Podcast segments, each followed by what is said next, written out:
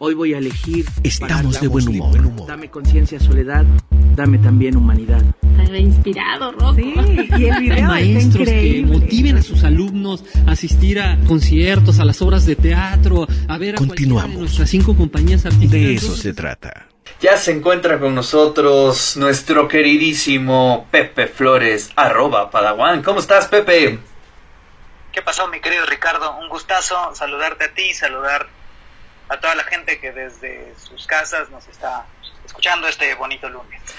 Oye, pues eh, abrimos el segundo capítulo de las redes sociales en temporada de eh, pandemia y ahora vamos con el WhatsApp. Sí, justamente eh, la semana pasada tuvimos una muy buena conversación sobre el tema de qué estaban haciendo las plataformas, las redes sociales para combatir el fenómeno de la desinformación, pues en el contexto de ahorita de la pandemia de COVID-19 que estamos viviendo. Rápidamente para recapitular para las personas Claro. que no, no nos escucharon, bueno, pues la semana pasada ah, platicábamos que hay un esfuerzo ahorita por moderar algunos contenidos, ¿no? Principalmente redes sociales como Twitter o como Facebook, ¿no? Lo que están buscando de pronto es eh, que información o publicaciones que propiamente contradigan a las autoridades de salud pública o que estén promocionando curas milagrosas o curas que simplemente sean, se hayan mostrado como no efectivas, pues están retirando esos contenidos. ¿no? ¿Por qué? Pues porque se considera que en este contexto pudieran ser peligrosos, pudieran representar de alguna forma, si no un riesgo directo a la salud pública, sí al menos este, pues un exceso de confianza, ¿no? Y dentro de esa conversación, ¿no? conforme fuimos avanzando sobre los límites de la libertad de expresión y las cosas, surgió un tema bien interesante que es el que vamos a tomar el día de hoy.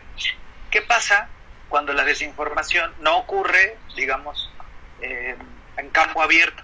No, no ocurre en, en mi perfil de Facebook, donde hay gente que lo está leyendo, y por más que pudieras parecer una burbuja o una cámara de resonancia, pues nunca falta alguien que pueda llegar y decir, oye, fíjate, lo que estás diciendo está mal, ¿no? Alguien que pueda corregir, alguien que pueda dar su opinión, o incluso alguien que pudiera proporcionar este, fuentes, ¿no? Que diga, mira, aquí te dejo el enlace a este estudio que desmiente lo que tú me estás diciendo.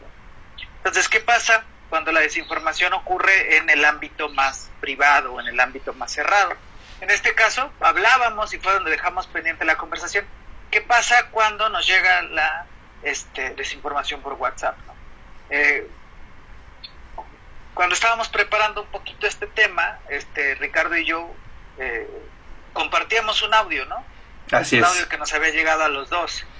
Que este, palabras más, palabras menos, un audio como de unos cuatro minutos.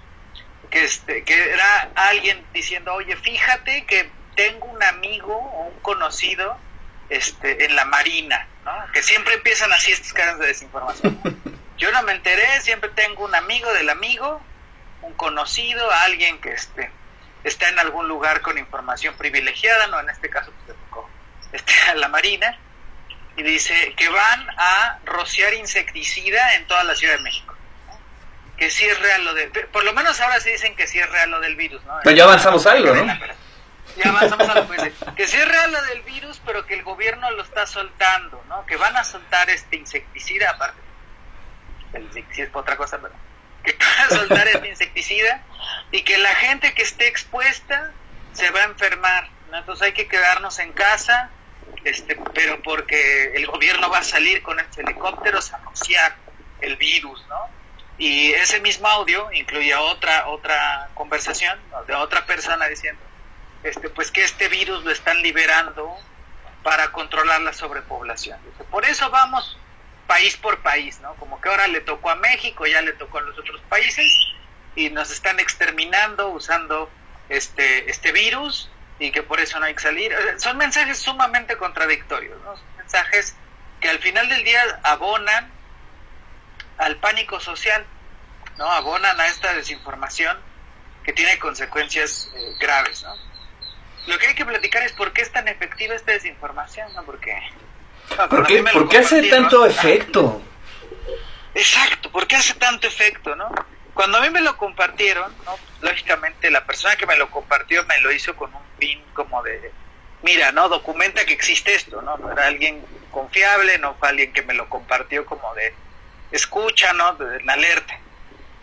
Pero eh, lo primero que hay que entender en, en, este, en estos casos de desinformación es que eh, ocurren porque hay una desconfianza muy grande en los medios de comunicación establecidos. ¿no? Y esta erosión en la, en la credibilidad de los medios de comunicación establecidos no es una cosa que haya pasado en uno, dos, cinco años. Es una acción que viene desde la década de los 60, los 70, los 80. ¿no? Alguien decía, lo más interesante de América Latina para entender la desinformación es que ya la conocíamos nosotros. ¿no? ¿Por qué? Porque en el mundo anglosajón resultaba de pronto tan sorprendente que Trump pudiera este, decir mentiras y que pasaran por verdad y todo este fenómeno de las elecciones. Bueno, a ellos les parecía eh, algo nuevo porque su credibilidad en los medios era alta. los estándares, el rigor de investigación es alto. En cambio, en México, los medios de comunicación durante mucho tiempo, con muchos gobiernos, funcionaron como mecanismos de propaganda. Entonces ya existía en primer lugar este caldo de cultivo, ¿no? Ya no nos creíamos tanto lo que sacaba la tele. Ya siempre había una suspicacia, ¿no? decían sospechosismo. Esta suspicacia de, esta suspicacia de que ¿por qué estará saliendo esto en la tele ahorita, no? Y lo vimos con el chupacabras, lo vimos con un montón de fenómenos mediáticos que esto es una cortina de humo. Entonces, cuando ocurre esta desinformación o esta aparente eh, desconfianza en los medios de comunicación y nos dan medios mucho más libres y democráticos, ¿no? Facebook, Twitter, redes sociales, WhatsApp, donde podemos comunicarnos, lo que ocurre es que empezamos a confiar en nuestros pares, en la gente que está próxima a nosotros. Esas redes de confianza han existido desde siempre. Yo confío en mi familia, yo confío en mis amigos. Acuérdense nada más como, como era antes, ¿no? En las poblaciones más, o todavía es en algunas poblaciones más pequeñas, ¿no? Yo confío en el médico, en el sacerdote y en el maestro del, de este lugar, ¿no? yo tengo ciertos referentes de autoridad en los que confío. Entonces, la voz de estos referentes se amplifica, pero no necesariamente quiere decir que la voz de estos referentes vaya a ser eh, fidedigna, vaya a ser algo verdadero. Entonces, empieza a haber una disonancia. Yo empiezo a ver algo que ocurre, algo que se dice en los medios de comunicación y al mismo tiempo veo algo que se dice en Internet. Entonces entran en choque estas dos, este, estas dos farsas, ¿no? ¿Qué dice el mainstream? ¿no? Hablando un poco en los términos de, de, la elección de Donald Trump, ¿no? ¿Qué dice el mainstream contra qué dice los hechos alternativos, ¿no? ¿Qué dice lo, lo demás? Entonces, ¿qué, ¿qué, dicen las voces este, de siempre contra qué dicen los otros? ¿no? Y, los, y estos otros de pronto soy yo. O sea, son, son mis amigos, son mis familiares, son mis personas cercanas. Oye, eh, es un poco como lo que se hacía en el chisme, ¿no? Es decir, me lo contó mi vecina tal, que es un par, me comunico de forma horizontal, nos afecta de la misma forma. Eh, se está replicando en esta red social. Exactamente, exactamente. Esa, esa arquitectura, cuando hablemos de red social, de pronto hablamos de plataformas, ¿no? Pero en realidad la red social es esta, este, estos nodos que entretejemos entre las personas. Entonces, cuando se contraponen estas redes sociales, y, hablemos de esta red social de WhatsApp, que son grupos donde están, como dices, mis pares, mis iguales, mis prójimos, pues yo empiezo a, yo tengo una, una confianza inherente en lo que me van a decir. Ahora, también esto es muy interesante, ¿no? Con esta crisis de credibilidad, con esta desconfianza que puede existir en los medios convencionales, ni siquiera ya es necesario sustentar la evidencia que yo presento. Y esto es algo bien interesante que vamos a encontrar en casi toda pieza de desinformación. Es decir, si escuchan ustedes, queridos radioescuchas, estas palabras en un audio de WhatsApp, corran de ahí, porque siempre van a decir no me consta, pero por si las dudas. Una pieza de desinformación siempre va a incluir eso. O sea, siempre va a decir, a mí no me consta, pero por si las dudas te lo digo.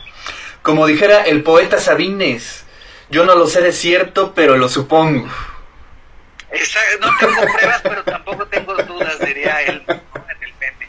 Este, sí, justamente, o sea, la, la- la desinformación siempre va a apelar a la autoridad. Eso es básico. ¿no? Nosotros en R3D, donde trabajo, condujimos durante la, elección del 2018 un experimento que se llamó Rompe la Cadena. Rompe la Cadena era un, un número telefónico en el que las personas podían mandar cadenas que les llegaran sobre el clima electoral y, est- y uno de mis colegas después, pasado dos, tres días, les respondía con información diciéndole, este sí, esta cadena sí es verdad, esta cadena no es verdad, ¿no? Entonces hemos, hemos nosotros estudiado con ese experimento un poco de cómo funciona esta desinformación y hay algunos hallazgos muy interesantes. ¿no? El primer hallazgo es que se, se apela siempre a la autoridad. ¿no? Este, en este caso la autoridad en el audio que, que, a ver ahí sí después se los puedes poner los radioescuchas estaría re bueno este, este- No me atrevo a ponerlo, ¿eh? Es, es, No, ahora es sí está espeluznante. sí está muy espeluznante. Pero bueno este este audio dice no me dijo alguien de la secretaría de marina. Entonces se toma una institución que, que todavía guarda un grado alto de confiabilidad entre las y los mexicanos que es la marina no y de hecho dice ya ves que los de la marina se enteran de todo Ah, entonces ya, no necesité dar el nombre de nadie, ningún, simplemente con esa dependencia, con esa figura de autoridad, yo ya legitimo de alguna manera lo que se está, lo que estoy a punto de decir. No importa si a mí no me consta, de allá muy lejos viene de una fuente que asume, se asume con autoridad o se asume hasta cierto punto con legitimidad. ¿no? Ese es uno. ¿no?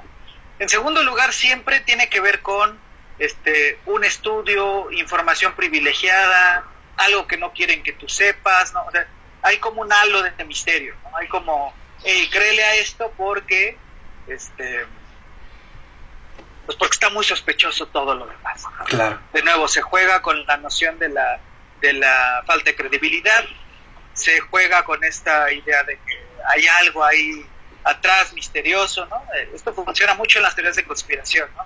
La idea del Estado profundo, este, la idea de las sociedades secretas, ¿no? La idea de que el virus está aquí para, para este, eliminar la sobrepoblación del mundo, ¿no? Entonces, todo, todo este tipo de cosas alimentan hasta cierto punto una paranoia social, ¿no? Un- un- algo que ya está allá afuera y simplemente esto es un catalizador, ¿no? La desinformación es un catalizador de cosas que estamos dispuestos a creer. Si tú no estás dispuesto a creerla, no te va a afectar tanto.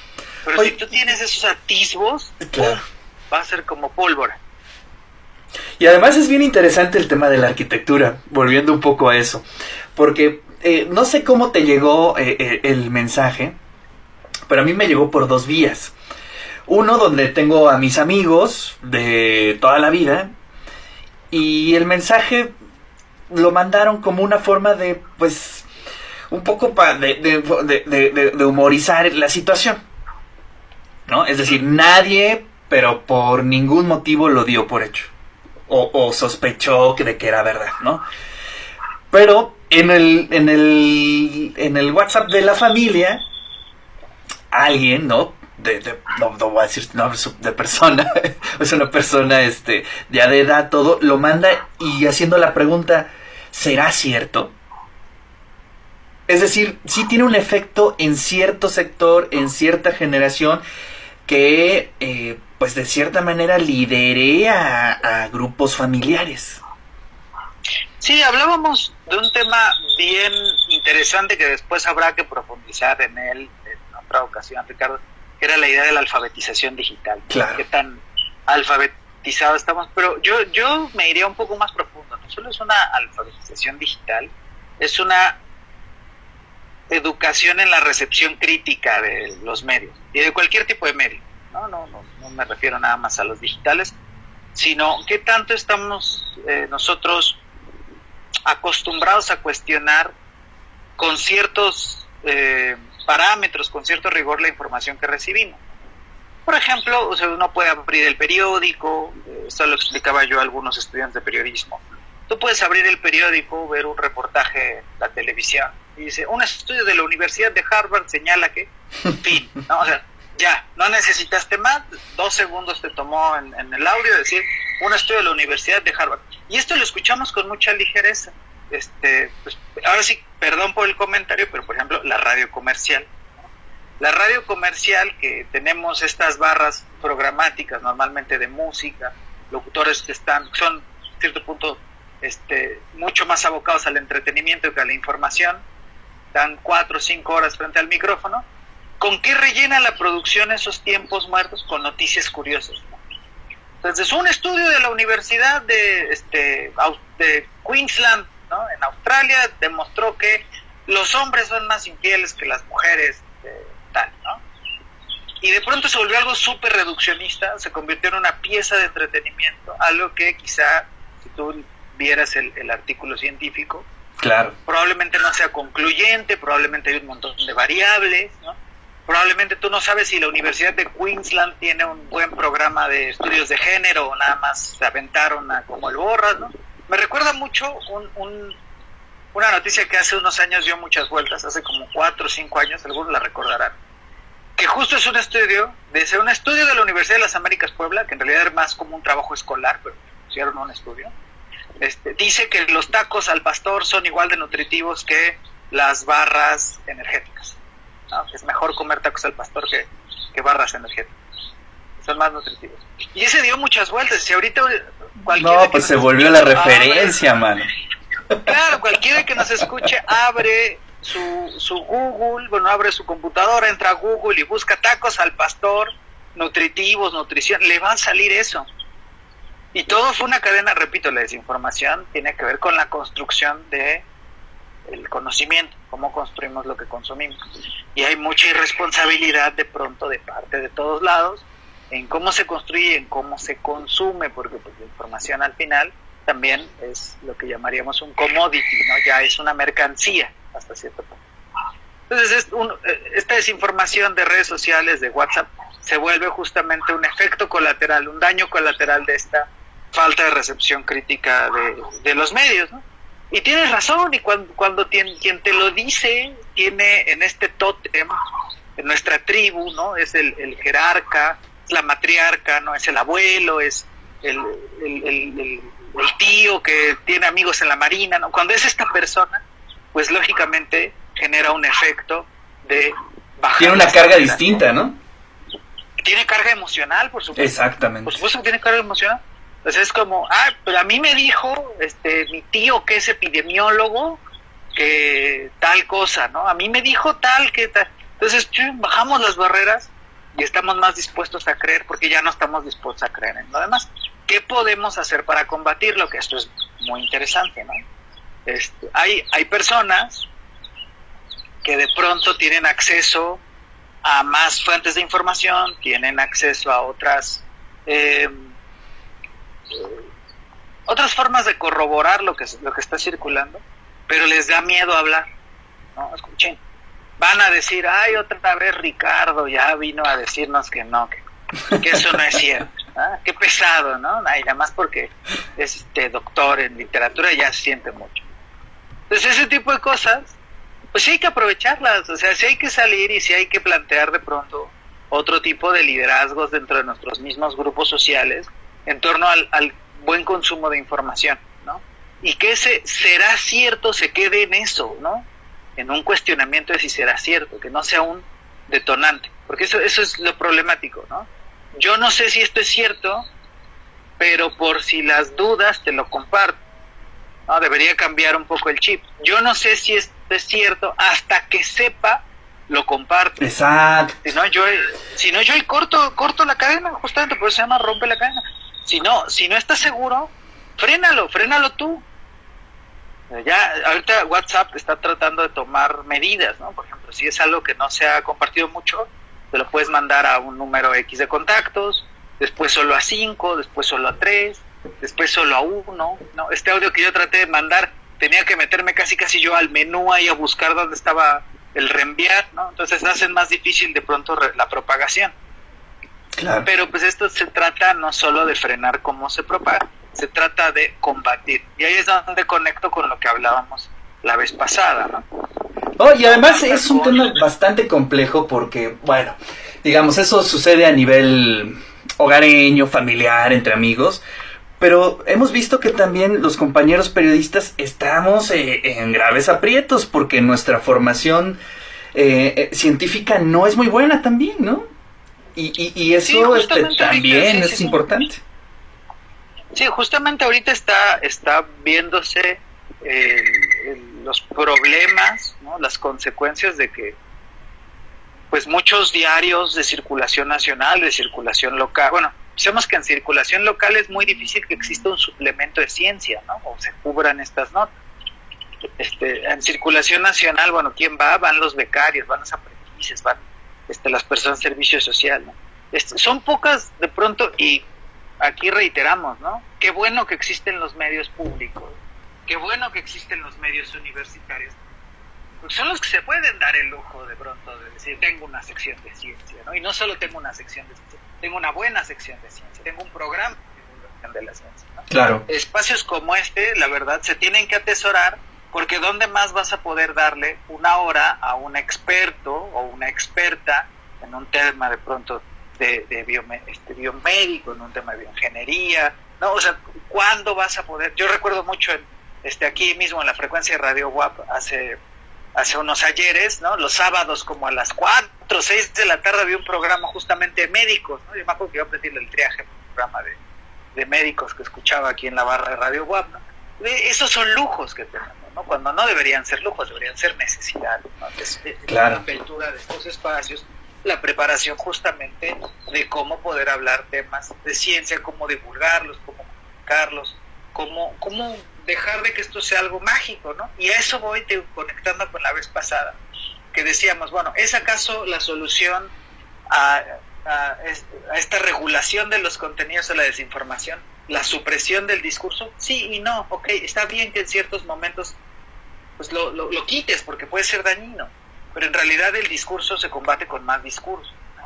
O sea, si está saliendo esto, qué bueno que salga la, la, la, desinformación hasta cierto punto para que todos los otros agentes responsables, corresponsables de, de desmentirla se activen. Así es. Llenar los vacíos.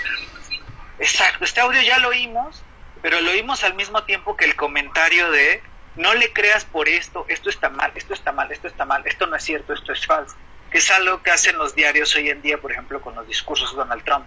Habla Trump, y dos horas después ya hay, hubo 168 mentiras en este discurso que dio el presidente de Estados Unidos. Y así debería ser. no, no vamos a dejar, desafortunadamente no puedes dejar que te deje expresar pero sí puedes combatir los efectos nocivos de ese discurso con otro tipo de contenidos. Ahora, pues bastante interesante y bueno, esto, híjole, escuché una entrevista con este Genaro Villamil, que es precisamente eh, eh, el coordinador de todos los medios públicos a, a nivel nacional y él decía que a partir de eh, la situación que estamos viviendo, los medios públicos han subido en rating. Y Radio Web es uno de esos casos, ¿eh? eh desde que empezó eh, la pandemia, hemos tenido un subidón de rating muy, muy importante. Sí, es un, es un efecto. O sea, la gente también necesita certidumbre, ¿no? las personas necesitan certeza, necesitan certidumbre. En algún lugar leí que, por ejemplo, después de las expresiones de este conductor de noticias, no, de no le haga caso a López Gatel, lo decimos con todas sus letras, decían, bueno, así como, ¿cuál, cuál debería ser la reacción? Y alguien dijo, bueno, pídanle a la televisora que pase todos los días la conferencia de las 7. Punto. Nada más. No, no, ¿Cómo podríamos nosotros de pronto combatir esos vacíos, como dices, ¿no? Justamente llenándolos con la información que es importante, que además, según el relator especial ¿no? para la libertad de expresión de las Naciones Unidas, David Kay, dice que es una labor, de, que es una, este, sí, no, no solo una labor, sino es una obligación de los estados. ¿no? O sea que en estos momentos los estados están obligados a generar todas las políticas públicas posibles, a su alcance, justamente para difundir información confiable. Es algo que, que, está, que es parte de su mandato, que lo dice las Naciones Unidas, que lo está diciendo la Comisión este, Interamericana de los Derechos Humanos. No podemos darnos el lujo ahorita de frenar ni la libertad de expresión ni el acceso a la información. Pero esto tiene que hacerse no mediante los actos de remoción de contenido ni mediante los actos de censura, se tiene que hacer mediante el empoderamiento justamente de estas otras fuentes de información confiable. La verdad es que es una gran noticia de pronto enterarse que los medios públicos estén otra vez bajo el bajo el ojo, bajo el reflector, ¿no? es hasta esperanzador, ¿no? que los medios públicos ahorita ante el vacío sean los que estén ganando el espacio. Pues, pues hay que mantenerlos así. Y, repito, ¿no? Es una labor de corresponsabilidad de todos los actores de la sociedad civil, empezando nosotros en el microcosmos, ¿no? Nosotros en el grupo de WhatsApp podemos hacer algo, podemos frenar algo, podemos discutir algo.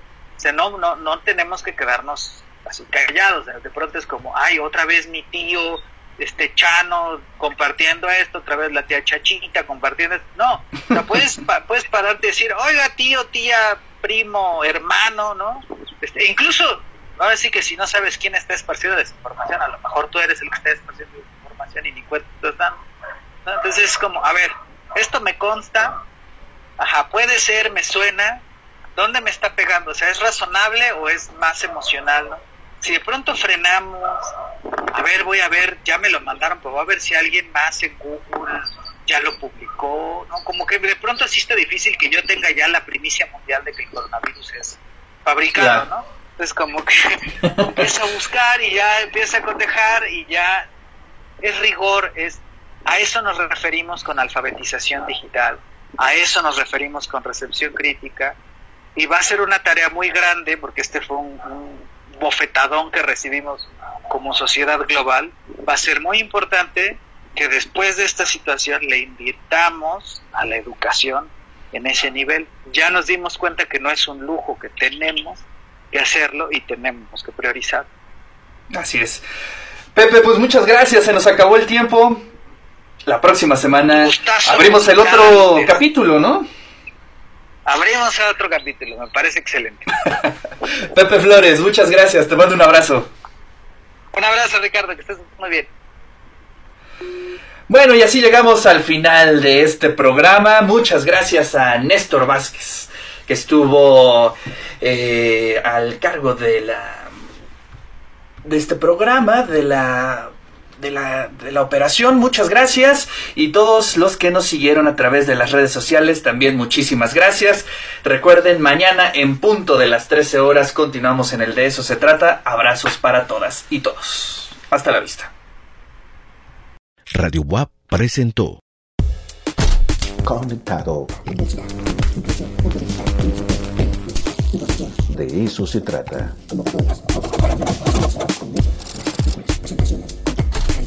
De eso se trata.